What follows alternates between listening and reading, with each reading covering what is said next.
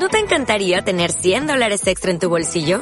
Haz que un experto bilingüe de TurboTax declare tus impuestos para el 31 de marzo y obtén 100 dólares de vuelta al instante. Porque no importa cuáles hayan sido tus logros del año pasado, TurboTax hace que cuenten. Obtén 100 dólares de vuelta y tus impuestos con 100% de precisión. Solo con Intuit TurboTax. Debes declarar para el 31 de marzo. Crédito solo aplicable al costo de la presentación federal con TurboTax Full Service. Oferta sujeta a cambios o cancelación en cualquier momento.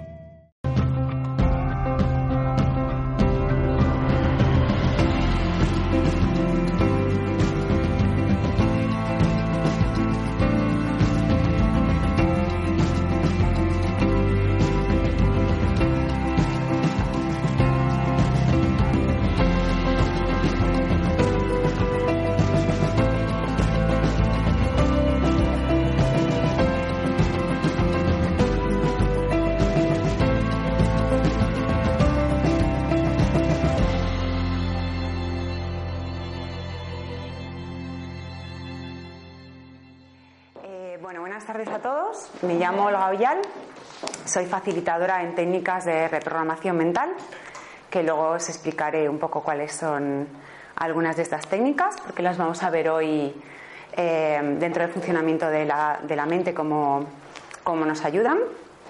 Y básicamente tengo tres motivos por los que doy esta, esta charla. El primer motivo es evidentemente que yo doy talleres con la formación que os voy a a explicar hoy. Todos los meses doy un taller. Eh, la segunda razón es em, para que tomemos todos un poco de conciencia y conocimiento de cómo pensamos, por qué pensamos, por qué nos sentimos de una forma o de otra y entendamos, ¿no? Entendamos eh, cómo nos estamos comportando debido a qué o cómo se ha instalado toda esta información en nuestra mente. Y, la tercera, pues bueno, es simplemente para, compartir, eh, compartir eh, información, eh, conocimientos y, bueno, pues entre todos los que compartimos de forma altruista todos estos conocimientos, pues vamos poniendo nuestro pequeño granito de arena socialmente, ¿no? Con lo cual es importante que esto también eh, lo que aprendamos, pues lo que aprendáis hoy lo vayamos todos compartiendo. Vale. Em, os voy a hacer una breve exposición de, cómo funciona la mente, como os he dicho. En una hora no tengo mucho tiempo para explicar a fondo, pero sí para que cojáis una idea de, cómo es el proceso, ¿vale? Em, principalmente os voy a hablar de las ondas de actividad cerebral que todos habéis oído hablar, y que, mm, y que son las que nos marcan el estado en el que estamos y en qué estado, cuando queremos programarnos algo en nuestra mente, se puede hacer de forma efectiva y de forma no efectiva, ¿vale? Entonces, bueno, hay más ondas, eh, hay más grados de ondas cerebrales, pero aquí no las voy a exponer porque hoy no vamos a entrar en ellas. Hoy vamos a trabajar estas cuatro. Eh, la, onda de actividad Mm, más alta, que sería la de 30 Hz, que es la beta, que es la que estamos ahora. Estamos en, estado de vigilia, estamos atendiendo algo, estamos, pues, no sé, resolviendo problemas, eh, calculando. Y dentro de, estas, de todas estas eh, frecuencias, pues, como veis, siempre va a haber un rango de más a menos, es decir, va a bajar un poco la onda dentro de esta misma, de esta misma frecuencia de la, de la beta. De aquí pasaríamos pues al alfa, que ya como veis baja hasta los 14 y los 7,5. El, em, el estado de alfa es un estado relajado. Por ejemplo, cuando empezamos a hacer una, cuando hacemos una meditación que no es muy profunda, que es suavecita, em, cuando, por ejemplo, imaginaros que estáis en el metro y os sentáis, os quedáis así como atontados, estáis bajando vuestra frecuencia, estáis entrando en una, zona alfa. Y es muy importante porque aquí, en este 7,5, es donde nosotros vamos a entrar a nuestro subconsciente. Y luego os voy a explicar por qué es tan importante el subconsciente. De aquí pasaríamos a la Z. La Z ya vamos a una meditación profunda, a una relajación profunda. Aquí ya es el reino de la mente subconsciente. Aquí está todo lo que, lo que nosotros hacemos eh, mediante hábitos, lo que tenemos instalado como nuestros hábitos. Eh, bueno, también son las primeras etapas del sueño y aquí ya, pues en la 4 ya bajaríamos a la delta, que es un sueño profundo, reparador, por ejemplo, los bebés que siempre están durmiendo y están en la constante regeneración. ¿Vale? Em, nos va a interesar estas tres de aquí, ¿vale? Os las he puesto aquí porque luego vamos a seguir hablando de, todas las ondas cerebrales, pero nos van a interesar estas tres, que son desde las cuales nosotros podemos entrar en el subconsciente y ser efectivos en cuanto a la programación que queremos meter. En la de vigilia no lo somos.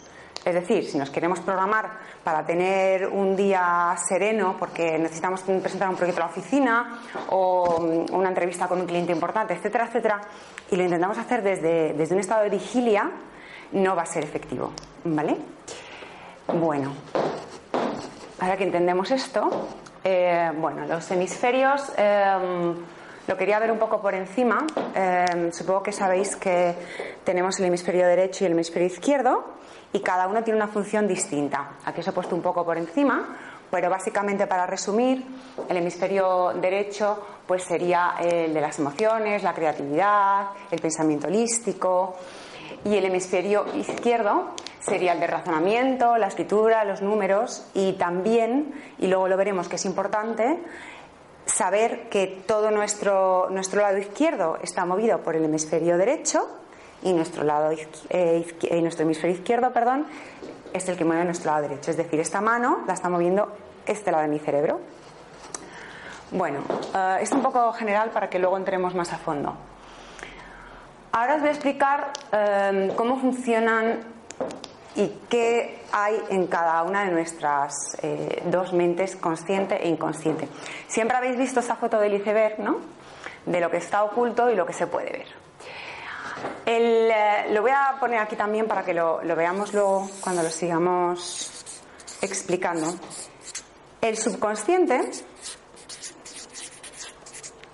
ocupa el 95% 95% de todo lo que hacemos, ¿vale? Eh, es donde se instalan nuestros hábitos, es decir, mi subconsciente es el que maneja que yo pueda estar hablando, pueda estar escribiendo, pueda estar hablando, pueda estar fijándome en vuestras caras y en vuestros gestos y no estoy consciente al hacerlo. O sea, yo no voy pensando, voy a mover un poco la pierna, la levanto, la apoyo. No, lo hago de forma automática. ¿vale? Es un mecanismo automático y son los hábitos. Y en cambio, el pensamiento consciente, que solo es el 5%, es el que, el que trabaja el pensamiento positivo, la creatividad. Y bueno, ciertamente es más inteligente, ¿no? El que aprende más rápidamente. Pero realmente el que nos maneja constantemente es el subconsciente, que es el 95%, ¿vale? Por esto, anteriormente os decía que entrábamos a la mente subconsciente desde esta frecuencia. Por eso es tan importante, porque esto es lo que está manejando mi vida y yo tengo que saber a dónde tengo que, a dónde, tengo que estar para poder entrar aquí. Aquí, bueno, evidentemente eh, estaríamos dentro de, estas dos, ¿no? Para ser efectivo, ¿vale? Em, nosotros pasamos muchas de estas eh, eh, de estas etapas a lo largo del día. No penséis que solamente estamos en ellas cuando nos ponemos a, a, meditar o cuando estamos haciendo una relajación o cosas así, sino que muchas veces en actividades diarias entramos en un estado mucho más tranquilo y nuestras ondas van bajando y, vamos pasando por estas fases. Entonces, eh, lo importante de esto es que seamos conscientes de en qué fase estamos para tener relativamente cuidado qué estamos metiendo en nuestra cabeza y qué nos está programando. ¿Vale? Em, nosotros funcionamos em, de la siguiente forma, así a grosso modo. Yo siempre eh, pongo los ejemplos muy negativos y cosas, pues bueno, que eh, las hemos vivenciado como algo traumático o algo, o algo difícil, porque bueno, trabajo el pensamiento positivo, ¿vale? pero evidentemente eh, hay situaciones que a lo mejor para mí pueden ser negativas y para otra persona no lo pueden ser. Por lo general, ¿cómo funcionamos? Funcionamos pues que tenemos un pensamiento, ¿vale? Aquí un pensamiento que nos está machacando la cabeza.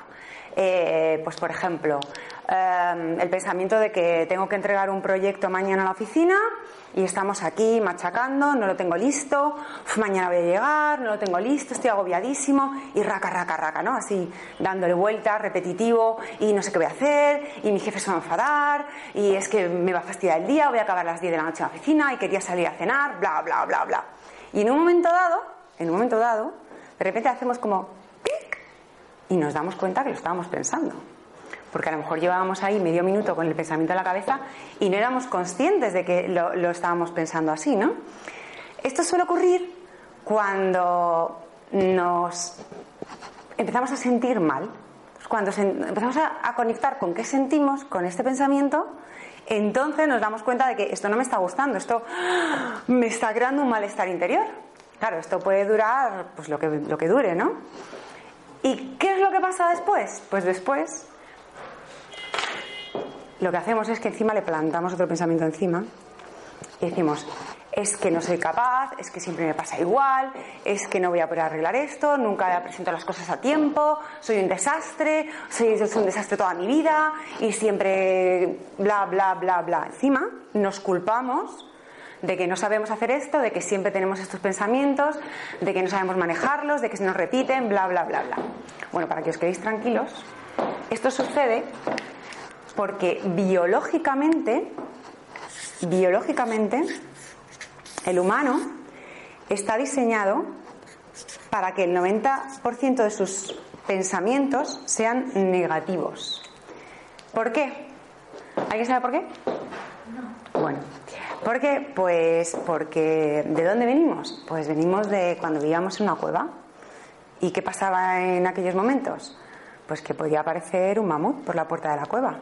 Podía matarme a mí, a mi familia, etcétera, etcétera. Vivíamos en una constante lucha, ¿no? Entonces nuestro cerebro biológicamente, o sea, funcionalmente está diseñado para que nosotros siempre estemos aquí, pero es simplemente una medida de supervivencia. ¿Ok? Afortunadamente estamos en el siglo XXI no va a aparecer ningún bicho extraño por la puerta y no necesitamos estar en este estado de alerta. ¿Vale? Y de hecho, bueno, nadie nos levantamos por la mañana y pensamos, venga, a ver cómo consigo hoy discutir con mi mujer y que no me hable durante un mes, caerme en la calle y romperme un pie y a ver cómo consigo también que se me caiga el café encima después de comer. No, al contrario, nos levantamos pues eh, esperando un buen día, a ver si nos salen las cosas bien, etcétera, etcétera. Porque esto lo vamos trabajando y al trabajarlo también biológicamente hacemos unos cambios en nuestro cerebro, ¿vale? Porque nuestro pensamiento y nuestra palabra crean unas conexiones físicas en nuestro cerebro, ¿vale? Que lo recomponen, digamos, que lo reconectan de otra forma. Entonces, para que os quedéis tranquilos, cuando tenemos esos pensamientos, pensad que es que estamos diseñados siempre para, me va a ocurrir lo mejor, a ver cómo sobrevivo, ¿no? A ver cómo, cómo salgo de esta situación. Em, en realidad solamente hay cuatro tipos de pensamientos, para que los veamos por encima. Uno estaría el pensamiento útil. Pensamiento útil. Em, está lloviendo, voy a coger un paraguas porque si no me voy a, me voy a mojar, perdón. Vale, muy fácil. Pensamiento inútil. Si hubiese cogido un paraguas esta mañana cuando salía a las 8 de casa, no me habría mojado, no me habría manchado y, no habría llegado tarde a recoger al niño y no estaría ahora las botas hechas un desastre. Easy, easy, easy. Completamente inútil. No nos vale para nada. Además, no nos saca de ahí. Nos mantiene ahí quejándonos, amargándonos, sintiéndonos más, mal, pero no, no nos lleva a ningún sitio capacitante que podamos hacer algo con ello y solucionar el problema, ¿no? Y luego, pues simplemente tenemos los otros dos, que son el pensamiento positivo y el pensamiento negativo. ¿En qué se diferencian? Pues solo se diferencian en una cosa, en cómo me siento. Si yo me siento bien, es un pensamiento positivo. Si yo me siento mal, es negativo. Muy sencillo. Lo que pasa es que tengo que saber qué estoy pensando. Para ello yo tengo que poner al observador aquí. Tengo que tener un poco de, de, eh, presencia. Saber qué está pasando, qué estoy sintiendo, qué estoy pensando.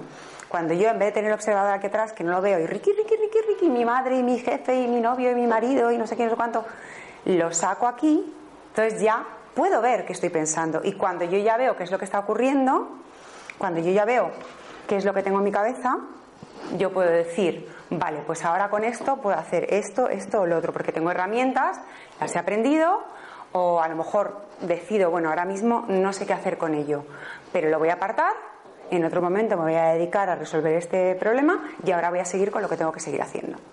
Pero si no ponemos este observador y no lo tenemos puesto, cuanto más mejor, y somos, estamos en estado presente y somos conscientes de lo que estamos pensando y sintiendo en cada momento y haciendo, eh, es imposible que, tomemos parte del cambio de lo que, de lo que sucede, ¿no? Porque vamos como, pues esto, vamos aquí, andando, hablando, van pasando mil cosas y no sé, y de repente estoy conduciendo y de repente llego a la oficina y no sé cómo he llegado a la oficina, no sé si os ha pasado alguna vez, pero de repente coges el coche y que no sé cómo he llegado aquí, o sea, he cogido todas las calles y de repente he aparecido aquí, porque estamos completamente en el subconsciente que nos está guiando, a Dios gracias. ¿Vale? Si estuviésemos conscientes, pues iríamos pendientes a lo mejor una tienda nueva que han abierto, cuánto duran los, semáforos en Madrid, etcétera, etcétera. Em, bueno, vais entendiendo por qué es tan importante, importante el subconsciente, ¿no? Vale. Em, ahora vamos a ver cómo entra la información en el subconsciente. O sea, cómo estamos programados, de qué forma nos han programado y nos hemos programado nosotros, que siempre es en el subconsciente. Vale. Em, he dividido aquí hasta los siete años nuestra fase de programación, pero bueno, evidentemente a partir de los siete años seguimos programándonos eh, un poco distinto, pero, pero bueno, también por supuesto después de, eh, de nuestra infancia podemos cambiar nuestro pensamiento, ¿no? Lo que hablábamos del, del 90%, lo vamos trabajando y lo vamos eh, moldeando. De los 0 a los 10 años, es decir, un bebé, está, vive en un estado delta. Si os acordáis, el estado delta es el del sueño profundo. Es verdad, ¿no? El niño está durmiendo la mayor parte del tiempo y está en constante regeneración y crecimiento y, así se pasa los dos primeros años. Después, de los dos a los siete, sube un poquito su, su onda cerebral de vibración, pero tampoco mucho. Llega a un Z, es decir, nos metemos aquí, en el subconsciente. Es decir, el niño hasta los 7 años está completamente, profundamente integrado en, una programación constante. Nunca sube al, al estado beta de vigilia. ¿Vale? Esto para que lo entendáis, eh, yo voy a dar la misma explicación que da Bruce Lipton, eh, que es un biólogo muy, muy famoso americano, a quien os invito que, sigáis y que leáis sus libros o que veáis sus vídeos en, Internet. Él explica esto de una forma eh, muy visual y muy fácil de entender. Nosotros compramos un iPod de música, ¿vale? Entonces yo compro el, iPod en sí, es un aparato que es perfecto, que funciona perfectamente, está nuevo, yo solamente tengo que cargarle, alimentarle con energía y bueno, evidentemente no tirar al suelo y darle patadas y, cuidarlo un poquito, ¿no? Si yo cose ese iPod que acabo de comprar y yo le doy al play, no suena nada, porque es nuevo, no tiene nada dentro, está vacío, ¿verdad? Entonces, ¿yo qué hago? Pues yo me voy a casa y digo, mm, me gusta la música clásica. Pues le voy a meter pues, a todos los clásicos que me gustan y le, y le, y le grabo la, información al iPod. Luego, claro, pues le doy al play y, y, va a sonar lo que yo he metido dentro. ¿Qué ocurre con los niños? Pues lo mismo. Que a los niños los están programando. Nos están programando nuestras familias, nuestros padres, socialmente, nos están programando nuestros compañeros en el colegio, están programando todo lo que vivimos. Y la programación no es solamente una programación eh, lingüística, ¿vale? Porque programar nuestra mente es una experiencia sensorial. Están todos los sentidos integrados. Y si no, seguramente que algunos de vosotros habéis vivido, em, pues no sé, a veces que vas andando y de repente hueles una comida que te recuerda al plato que hacía tu abuela de sopa y te empieza a entrar un buen rollo. Y eso es una programación positiva, por medio del olfato. O también todo lo contrario, ¿no? Que de repente conozco a alguien que lleva la colonia que llevaba mi ex y ese alguien ya no puedo con él, ¿no? Programación negativa. Entonces, todo nos programa eh, a través de los sentidos. Lo que pasa que, bueno, pues solemos con, la vista y, y con el oído pensar que es lo que lo que más directamente va y realmente lo que más se trabaja hoy en día. Y el niño está teniendo un millón de experiencias, ¿no? Ahí están metiendo un montón de, información, porque el niño viene vacío, es como el iPod. Es decir, si la madre acaba de dar a luz y sale el niño y tú vas al niño y le dices, ¿qué tal? ¿Cómo lo ves todo esto? ¿Qué te parece? Pues el niño te miraría y te decía, mira, yo no tengo ni idea de qué va esto, acabo de llegar no te puede decir nada. Si pudiese siquiera hablar, no te puede decir nada. Pues como el iPod, ¿no? Tú le das al play y ahí no sale nada. El niño es lo mismo. Entonces tú empiezan a entrar aquí cosas hasta los 7 años y luego ¿qué pasa? Que cuando el niño tiene 23 dice, mira, estoy ya de la música clásica aquí, que es que, que no me gusta la música clásica, entonces yo quiero ir, pues rock. Entonces empiezas a darle a tu iPad interno, a tu iPod interno, ¿no? Quiero rock, quiero rock, pero es que no sale el rock. Es imposible que salga el rock, porque tú no has programado para que salga el rock. Es decir, si aquí no te han programado lo que tú quieres escuchar a los 20, es imposible que eso suene. Tendrás que hacer un trabajo para meter dentro de tu mente subconsciente lo que necesites programarte. Por eso muchas veces nos empeñamos en conseguir algo que no somos o que no hemos aprendido debidamente o como nosotros hubiésemos querido y no nos salen las cosas. Es imposible que mi iPod, ni rock, ni música española, ni flamenco, ni Stevie Wonder, porque es que no se le metí en ningún momento. ¿Ok? Con lo cual, ahí tenemos que empezar a aprender cómo hacerlo cuando somos conscientes de que, de que esto está pasando así. Em, básicamente, la programación de los 0 a los 7 años em, es una programación de creencias. Eh, supongo que sabéis lo que son las creencias. Eh, las creencias pueden ser creencias limitantes y pueden ser creencias capacitantes. Y a veces una creencia que yo creo que a mí me limita, a otra persona le puede resultar una creencia positiva y capacitante, ¿no? Entonces, em, a lo largo de estos años empezamos a fijar en nuestro subconsciente creencias en base a lo que vivimos, a lo que experimentamos, marcadas pues por nuestros padres, por nuestra familia más cercana, por la sociedad. Hay creencias también que son del, propio país, creencias religiosas, un montón de creencias. Os voy a poner unos ejemplos porque eh, lo difícil de esto es que muchas veces no somos conscientes de nuestras creencias, no somos conscientes de lo que está en el subconsciente porque está tan, tan, tan implementado, tan profundamente que no podemos verlo. Es un hábito tan en nuestra base que es difícil de verlo. Y bueno, os voy a decir unas cuantas eh, creencias, algunas las que he vivido yo, me gusta poner siempre ejemplos que he vivido yo que, que puedan también tocar a alguien que lo haya vivido igualmente. Em, por ejemplo, una creencia social que yo he vivido como limitante y que me ha marcado es que, bueno, pues cuando era más joven eh, y no tenía con quién salir un sábado por la noche a un bar o a una discoteca a tomarme mi Coca-Cola y escuchar música, porque me encanta escuchar música, pues me quedaba en casa.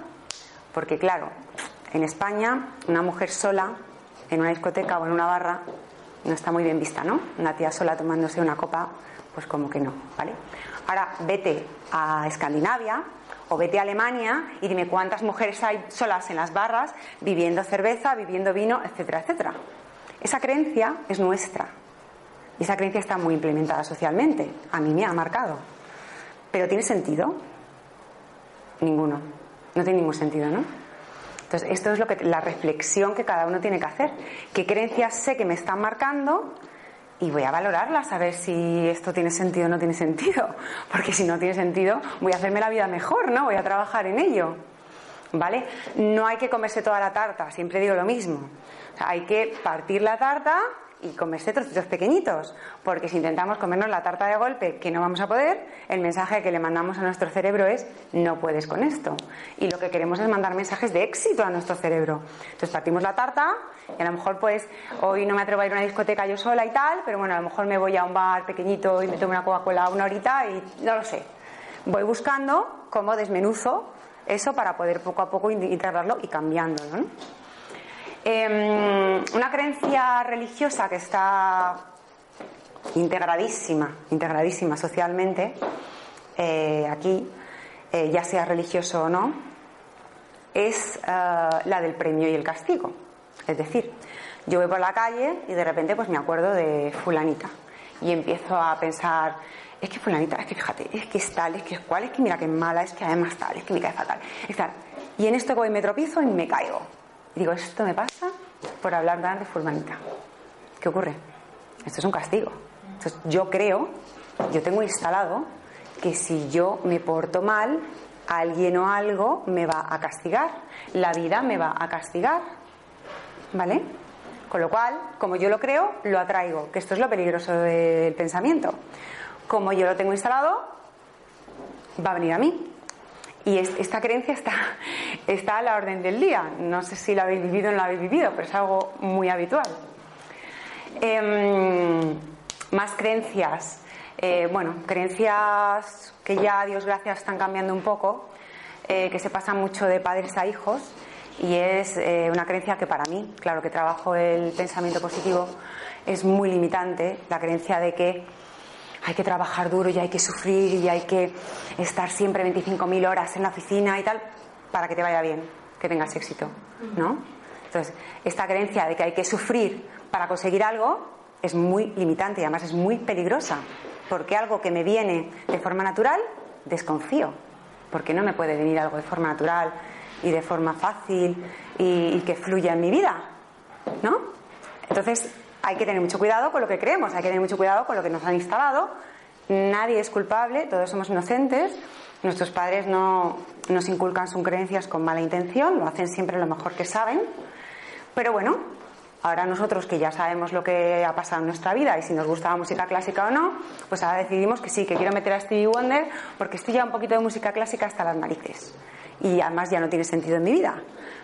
Y esto es lo que pasa con las creencias, que hay que analizarlas muy bien y, hay que rascar para saber dónde están, porque es que no se ven, es que no las vemos, porque las vivimos todos, están en nuestros hábitos, como os decía antes, están, están automatizadas, no, estamos en la conciencia cuando actuamos. ¿ok? Em, otra cosa, otro ejemplo que siempre suelo poner, que, nos ocurre aquí y que, em, que marca, fija una creencia, son experiencias, ¿vale? Hay, creencias que están basadas en una experiencia. Y bueno, el ejemplo que pongo, lo pongo porque mucha gente en mi consulta me, cuenta estos casos como hechos reales que además les han marcado el resto de su vida, ¿no? Eh, pues por ejemplo, yo estoy en el cole, tengo cinco años y voy con mis dos coletitas, muy mona. Entonces, el niño que me gusta, que me hace gracia, se acerca y me coge el pelo. Y me tira de la coleta. ¿Y yo qué hago? Pues me pongo a llorar. ¿Qué ocurre? Que todos los hombres que se acercan a mi vida vienen a hacerme daño, a hacerme sufrir y se portan mal conmigo. Porque ya he fijado una creencia en esa experiencia que he tenido. El mismo caso, tengo cinco años, voy con mis coletitas, viene otro niño, ¡pa! Me tira de la coleta, también me gusta el niño, y yo, pues me río, me hace gracia. ¿Qué ocurre? que todos los hombres que vienen a mi vida vienen a hacerme la vida feliz, a reír, son simpáticos, son divertidos, etcétera, etcétera. Porque es lo que he instalado. Como es lo que tengo instalado en el subconsciente, es la realidad que yo estoy creando. ¿Vale? Los hechos no son ni malos ni buenos. Es decir, em, el, que, el que alguien me tire de la coleta no es ni malo ni bueno, es un hecho en sí. Depende de cómo yo decida experimentarlo, voy a darle ese juicio de una experiencia negativa o una experiencia positiva. ¿Vale? Por eso las creencias y, las experiencias de la vida a veces ves una, diferencia muy grande entre cómo unas personas la, viven y otras, ¿no? Em, y bueno, básicamente para que entendáis lo que instalamos eh, hasta los siete años. Y mm, entonces, contando esto que, que os estoy diciendo, ¿cómo va a aprender? Voy a poner aquí para que sea. ¿Cómo va a aprender nuestra mente? O sea, ¿cómo voy a reprogramar mi mente? Bueno, la mente se reprograma de tres formas. Una es por hipnosis. Evidentemente, hemos hablado de esto, ¿no? Hemos dicho que para entrar al subconsciente tenemos que tener las ondas cerebrales en, estos, puntos. Em, cuando hablo de hipnosis siempre eh, intento explicar un poco porque, bueno, está lo que más conoce todo el mundo, ¿no? El típico show americano que sacan al hipnólogo y te hacen paz. Y entonces te dan una cebolla horrorosa y te la comes ahí tan tranquilo delante de todo el mundo, ¿no? Vale, esto es hipnosis, pero estamos hablando de una hipnosis terapéutica, ¿vale? Una hipnosis que no, que no te duerme ni tú ya no sabes qué está ocurriendo y te quedas totalmente atontado, no. La hipnosis terapéutica eh, es un estado simplemente de relajación, lo que hablábamos aquí, te relajas para que bajen tus ondas cerebrales y desde ese estado de relajación tu mente, tu mente mm, em, de vigilia, tu estado de vigilia, se relaja y tú puedes entrar a donde tienes que entrar. Y ahí pues eh, te dedicas a recibir una información maravillosa y muy buena para tu cerebro y lo que tú quieras reprogramarte. Pues a lo mejor quieres dejar de fumar o a lo mejor eh, necesitas trabajar tu autoestima, lo que sea, ¿vale? Entonces, una hipnosis tú siempre eres consciente. Cuando tú estás en ese estado, y bueno, si alguno meditáis o hacéis relajaciones, lo sabréis, tú eres perfectamente consciente de todo lo que está pasando. Oirías la calle, oirías música, o incluso sentirías si tienes frío, etcétera, etcétera, ¿vale? No es que te quedes abobado y que te meten en la cabeza cualquier cosa. Hablo de esa hipnosis, no de la de, de la de la televisión. Con lo cual, hipnosis la otra sería por repetición, que esta también está muy clara, porque ¿cómo aprenden los niños? Pues A, E, I, O. Venga, otra vez, hijo. A, E, I, O.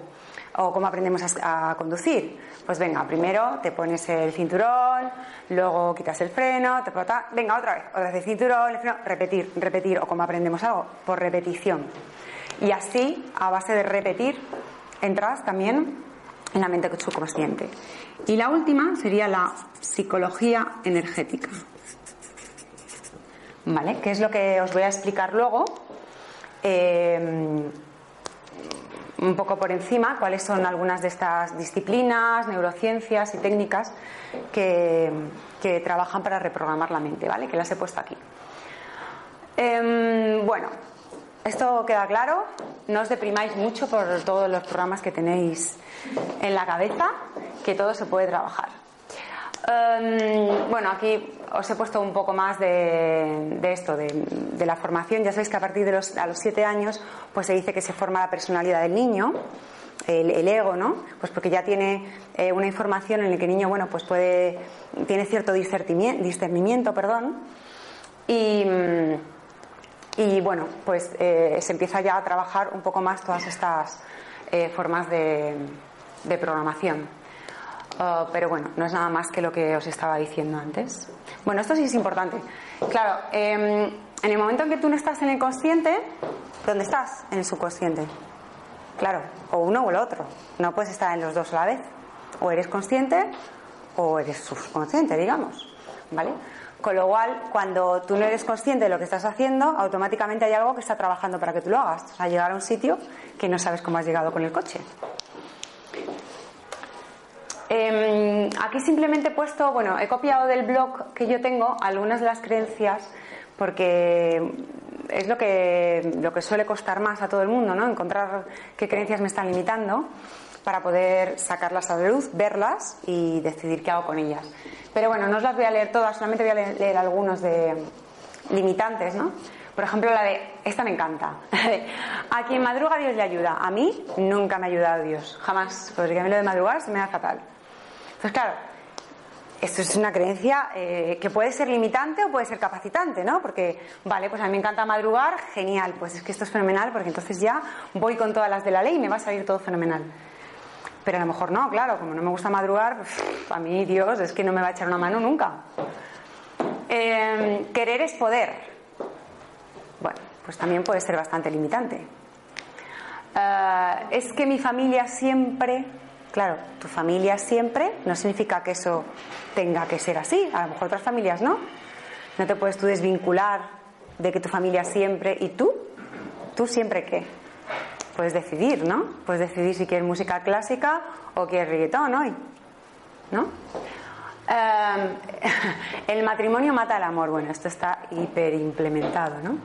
Y de hecho hay muchísima programación eh, con el tema de las, de las películas de amor. Las películas de amor siempre acaban todas igual, ¿no? La chica en el sofá comiéndose un bol enorme de palomitas y llorando con una película de amor porque el amor hace daño, porque el amor es duro, porque el amor es difícil. Esto es una programación. Además, cuando estamos viendo una película, ¿en qué estado creéis que estamos? Exacto, estamos súper relajados, ¿no? En el cine igual. Y cuando nos ponemos delante de la televisión, lo mismo. La televisión, eh, pues, eh, tiene, tiene esta, esta parte también de, que hay que estar un poco alerta de que, de que estamos permitiendo que entre nuestro subconsciente. Los anuncios están todos programadísimos.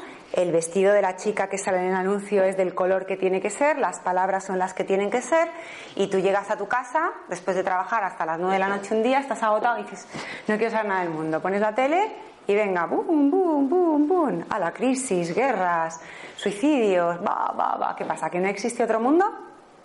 ¿No hay solamente ese mundo? ¿No hay gente ayudando? ¿No hay ONGs? ¿No hay gente trabajando en su crecimiento personal? no hay gente aportando cosas gratuitas a los demás. Hay un mundo muy grande. Por ese, no sé por qué, no dejamos que nos programen con ese. Dejamos que nos programen con el otro. Entonces, ¿qué estás metiendo? Porque lo que estés metiendo aquí es lo que te va a manejar, es lo que te va a dominar en tu vida. Entonces, toma un poquito de conciencia, a ver qué pasa.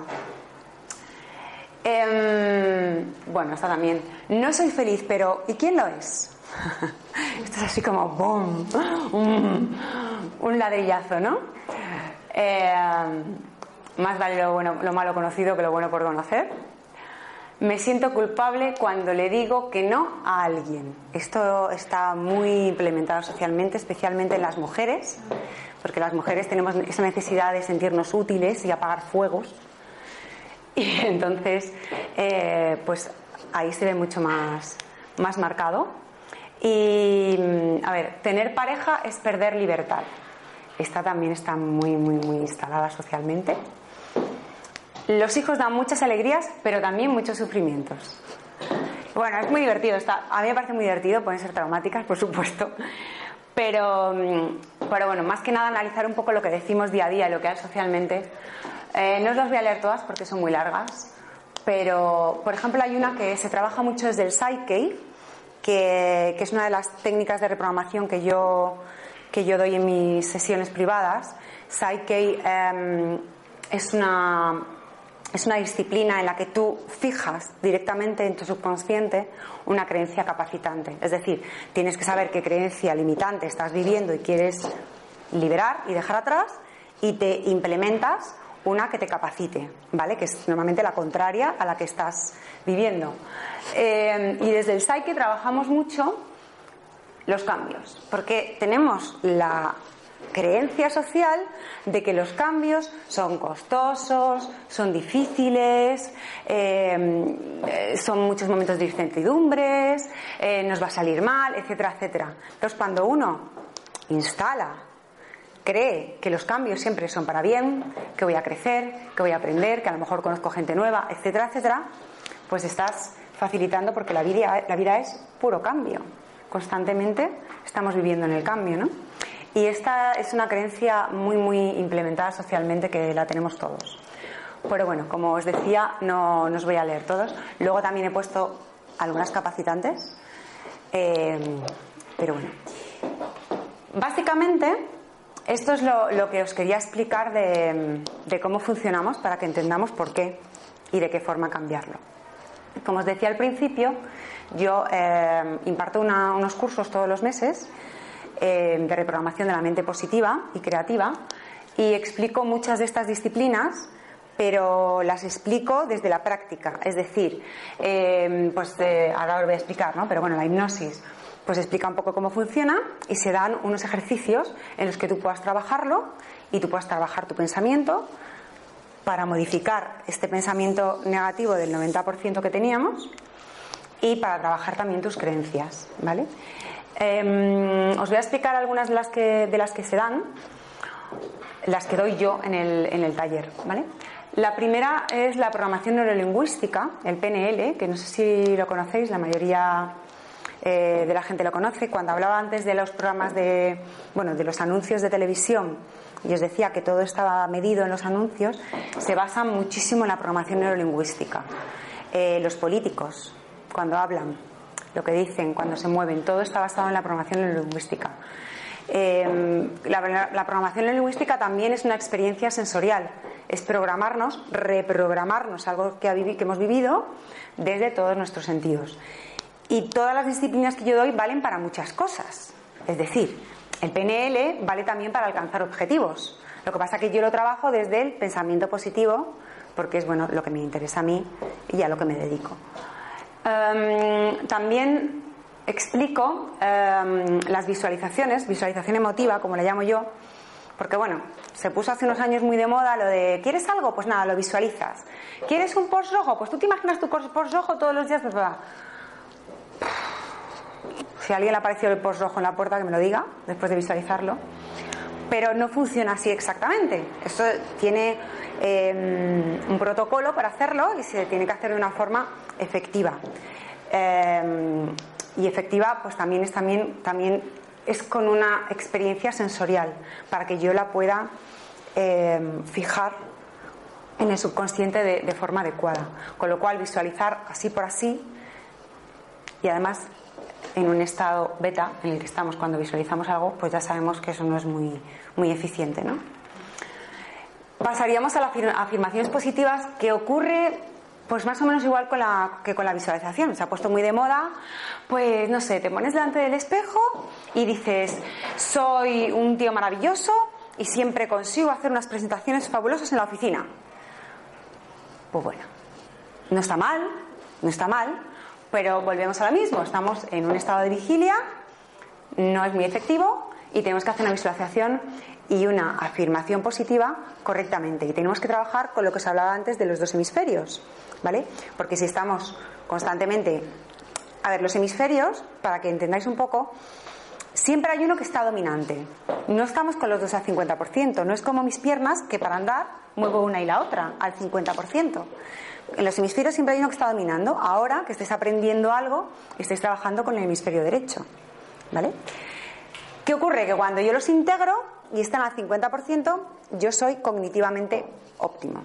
¿vale? Trabajo de forma cognitivamente óptima. Y esto es lo que pasa un poco con las afirmaciones. Las afirmaciones hay que trabajarlas de la forma adecuada como, como hay que hacerlo con los hemisferios. Si no, no es efectivo. Em, las técnicas de integración cerebral, pues es esto, integrar los dos hemisferios para que podamos eh, comprender una situación, o sea, no vivirla emocionalmente a tope y racionalmente cera, o vivirla racionalmente un 100% y un 0% emocionalmente. Porque si integramos la emoción con el raciocinio, pues conseguiremos integrar algo mucho más positivo en nuestras vidas. Em, todo esto siempre hablo un poco de la teoría, eh, qué es, en qué fundamento se basa, las neurociencias, las disciplinas, y luego siempre se hacen ejercicios y se llevan los ejercicios en un dossier que entrego eh, para que uno los pueda seguir practicando, porque como hemos dicho, programamos por repetición, porque yo haga hoy un día una visualización o una afirmación positiva correctamente, pues no está mal, está muy bien, pero yo necesito cierta repetición para que, para que llegue a mi, a, mi, a mi subconsciente. De hecho, supongo que habréis oído hablar de que hay que repetir algo 21 días para que se cree un hábito. Y esto viene de aquí, de la repetición y de, y de los hábitos. Y los hábitos es el subconsciente. Entonces, para crear el hábito, tengo que repetir. Eh, bueno, se dicen 21 días o 28, pero en realidad lo que habría que hacer son 40 días. No sé si os suena lo de la, los 40 días de Jesús y la cuarentena en biodescodificación, y, viene de ahí, para, para, trabajar la repetición y que sea efectivo. Luego, bueno, em, yo hablo mucho de la gratitud eh, y es lo que más me gusta de todo, de todo lo que trabajo, porque es lo más transformador. Eh, no sé si la podríamos llamar ciencia, neurociencia, como queráis, pero os aseguro que pueden inventar muchísimas técnicas muy modernas, pero la, gratitud es transformadora y es maravillosa. Y cuando uno la practica de forma adecuada, cuando uno sabe cómo tiene que hacerlo, cuando uno conecta, la vida se transforma. Es como un, como un poco de magia, ¿no? Es como, siempre pongo el ejemplo de la embarazada, que estás embarazada y no ves más que embarazadas por la calle o si te ha roto una, pierna y entonces empiezas a ver un montón de gente con escayuras por la calle, ¿no? Pues lo de la gratitud es lo mismo, tú empiezas a trabajarlo y empiezan como pequeños milagros a sucederte cosas y a encontrarte con personas y a vivir experiencias por las que estar más y más agradecido. Eh, con lo cual yo también la explico y se trabaja adecuadamente porque todo hay que trabajarlo, repetirlo en un estado de tranquilidad para que sea efectivo aunque la gratitud realmente simplemente es estar presente. Cuando tú estás presente para dar gracias por algo, tienes el observador aquí, con lo cual estás eh, teniendo pleno control de lo que está pasando y puedes hacer algo al respecto. Y científicamente diríamos que la, gratitud lo que hace es que eh, nos eleva nuestra vibración, porque estamos en un estado de gratitud, de amor, y es un estado maravilloso, ¿no? Nos sentimos genial. Entonces, esto eleva eh, nuestra vibración y lo que hace es que al vibrar más alto empiezan a sucederte cosas alrededor en esa misma vibración alta. Con lo cual es lógico que te empiecen a venir más y más cosas positivas, ¿no? Y que tú te enfoques en lo positivo, no en lo negativo. Porque evidentemente eso no lo explico, pero está claro que si no se enfoca siempre en lo negativo, pues chica, ¿qué estoy metiendo dentro, ¿no? Si te enfocas en lo, positivo, verás más de lo positivo, el vaso medio vacío, medio lleno. También el EFT, tapping, no sé si habéis oído hablar, es una técnica de liberación emocional. El EFT es una mezcla entre mm, la acupuntura, ¿vale? que trabaja con todos los meridianos energéticos del cuerpo, y la psicología moderna. Cuando uno no hace acupuntura, eh, lo que estás es mm, desbloqueando la energía que está bloqueada en ciertos puntos para que fluya. ¿Ok? Y con el FT tú te vas a tocar, te vas a tapear ciertos puntos, generalmente están aquí todos, casi todos, y según te tapeas esos puntos, que cada uno trabaja un meridiano y tiene una función, porque cada meridiano va asociado a un órgano y cada órgano va asociado a una emoción. Con lo cual, al tapearte, tú estás liberando, estás desbloqueando esa energía para que fluya debidamente y además estás diciendo una serie de, palabras, digamos, de frases que tú quieres incorporar y que quieres eh, programar. Es muy efectiva la. Bueno, es muy efectivo todo. Eh, el tapping es muy efectivo también y se ven cambios enseguida, ¿no? Tú lo vas midiendo, vas diciendo, no sé, me siento ansioso por lo que sea, ¿no? Entonces te haces tu protocolo de, tap, de tapping y dices, ¿ahora cuánto me siento ansioso? Pues ahora un 6. Lo vuelves a realizar, pues ahora un 3. Lo vuelves a realizar, pues ahora un 0. Entonces ves cómo se libera la, emoción. Eh, habló también de la ley del espejo, que no sé si habéis oído hablar. Y con la ley del espejo, eh, para mí es también uno de lo más potente para trabajar el pensamiento y para no quedarme enganchado en la queja, en la crítica, en por qué me han hecho esto, por qué no he hecho lo otro, ¿no? Cuando yo tomo conciencia de que todo lo que me llega, todas las personas que se ponen frente mío son un espejo de lo bueno y de lo malo que hay en mí y que a través de ellas, gracias a ellas, yo me experimento y me conozco, pues entonces ya puedo saber quién soy y puedo empezar a manejar qué es lo que quiero mejorar que es lo que tengo que trabajar más porque son capacidades positivas mías, etcétera, etcétera, o que no puedo ver y que alguien me las está enseñando. Em, la ley de espejo es muy, muy interesante, es, de verdad es muy transformadora. no es tan sencillo a veces de verlo, no es tan claro, pero una vez que lo empiezas a practicar, eh, vas a encontrar más fácilmente en qué me parezco yo al otro que tengo enfrente y por qué me molesta lo del otro si yo también soy igual que el otro. Quizá no en la misma situación que él se está comportando, pero a lo mejor en otro aspecto de mi, vida yo soy igual que él. Eh, por supuesto, la higiene del lenguaje, ¿no? Que me digo y que te digo. Porque si estamos diciendo que lo que digo y lo que pienso crea, pues voy a tener cuidado a ver qué me estoy diciendo y qué estoy diciendo a los demás. Aquí es toda una, ciencia. Eh, hay mucho vocabulario que hay que eliminar de nuestras conversaciones. Hay mucho vocabulario que hay que decir más, implementar. Y también hay palabras que sería muy interesante pues, eh, mm, ¿cómo se dice? Ah, suplir unas por otras. Para que al, cambiar esta palabrita, la misma frase, me lleve a algo completamente distinto. Os voy a poner un ejemplo. Em, a ver, mm, me encanta bailar el tango, pero no tengo pareja. ¿Vale? ¿Qué pasa? Que me encanta, pero como no tengo pareja, aquí estoy parada, como que no puedo hacer nada, ¿no? En cambio, si yo digo, me encanta bailar el tango y no tengo pareja, es muy considerable que con el y pues ya me saca de ahí y bueno, pues voy a buscar pareja o me voy a apuntar en algún sitio donde la gente que baile tango a ver si encuentro, etcétera, etcétera. Con este simple cambio de estas dos palabras, cambia toda nuestra, nuestra realidad, ¿no? Y cambiamos, nos inducen a movernos. No nos dejan aquí parados en el, ay, no tengo pareja, no puedo hacer nada, bla, bla, bla. Y es muy importante aprender la higiene del, lenguaje. Eh, por supuesto, pues eh, la meditación, la relajación, que no es más que estar presente en el aquí y ahora, o sea, no solamente meditar es estar media hora así sin pensar en nada, cosa que hacen cuatro yogis, porque siempre llegan pensamientos, aunque no los deje pasar. Meditar es estar presente en todo lo que estamos haciendo, andando, comiendo, mirando algo, disfrutando algo, etcétera, etcétera. Esto calma mucho la mente, porque lo que hacemos es bajar las ondas cerebrales. Si yo estoy presente comiéndome la comida de hoy y solo estoy presente en mi comida, no estoy con mi móvil, con la tele, con no sé qué, vistiéndome tal, si yo solamente estoy presente en eso, yo me estoy relajando, estoy concentrado. Con lo cual, cuando yo me salgo de ahí, mi estado es distinto. Mi mente se ha relajado. A lo mejor yo vuelvo al estrés que tenía antes en la oficina, pero yo, después de haber hecho esta pequeña meditación, me encuentro en otro estado mucho más positivo. Y seguramente no me tome igual todo lo que había antes. Aunque no, haya, no ha cambiado nada fuera, pero he cambiado yo, porque al final nada va a cambiar. Tu marido no va a cambiar, tu mujer no va a cambiar, tu jefe no va a cambiar, tu madre no va a cambiar, tienes que cambiar tú. En el momento en que tú cambias, todo cambia. Es así de sencillo. Y de bonito también.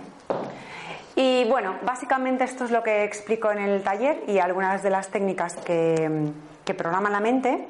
Eh, os he hablado antes del Psyche, que es muy efectiva y muy fácil y muy divertida de hacer. Em, pero eso ya tendría que ser em, algo de tú a tú. Hay otras técnicas que yo no explico en el curso porque se tenían que realizar en sesiones y, que bueno, os invito a que siempre podéis buscar en internet eh, porque a desgracias pues hoy en día podemos conseguir muchísima información en internet y de todo lo que he dicho yo hoy, lo que nos valga, lo cogéis con mucho cariño, lo tiráis a la papelera de reciclaje o si queréis vais a internet, corroboráis información que yo os he dado y os invito a que vosotros mismos busquéis aquello que, más vibra con lo que estáis buscando, lo que necesitáis. Y nada más. Por mí esto es todo lo que os quería explicar hoy. No sé si hay preguntas o dudas, estáis todos muy serios. nada, muy bien. Pues muchísimas gracias por venir, espero que os haya valido. Y, nada, os invito a que os pongáis manos a la obra. Muchas gracias.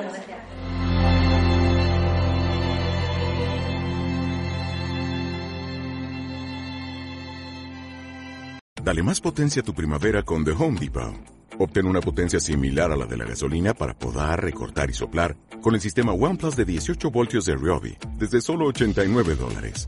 Potencia para podar un tercio de un acre con una carga. Potencia para recortar el césped que dura hasta dos horas. Y fuerza de soplado de 110 millas por hora. Todo con una batería intercambiable.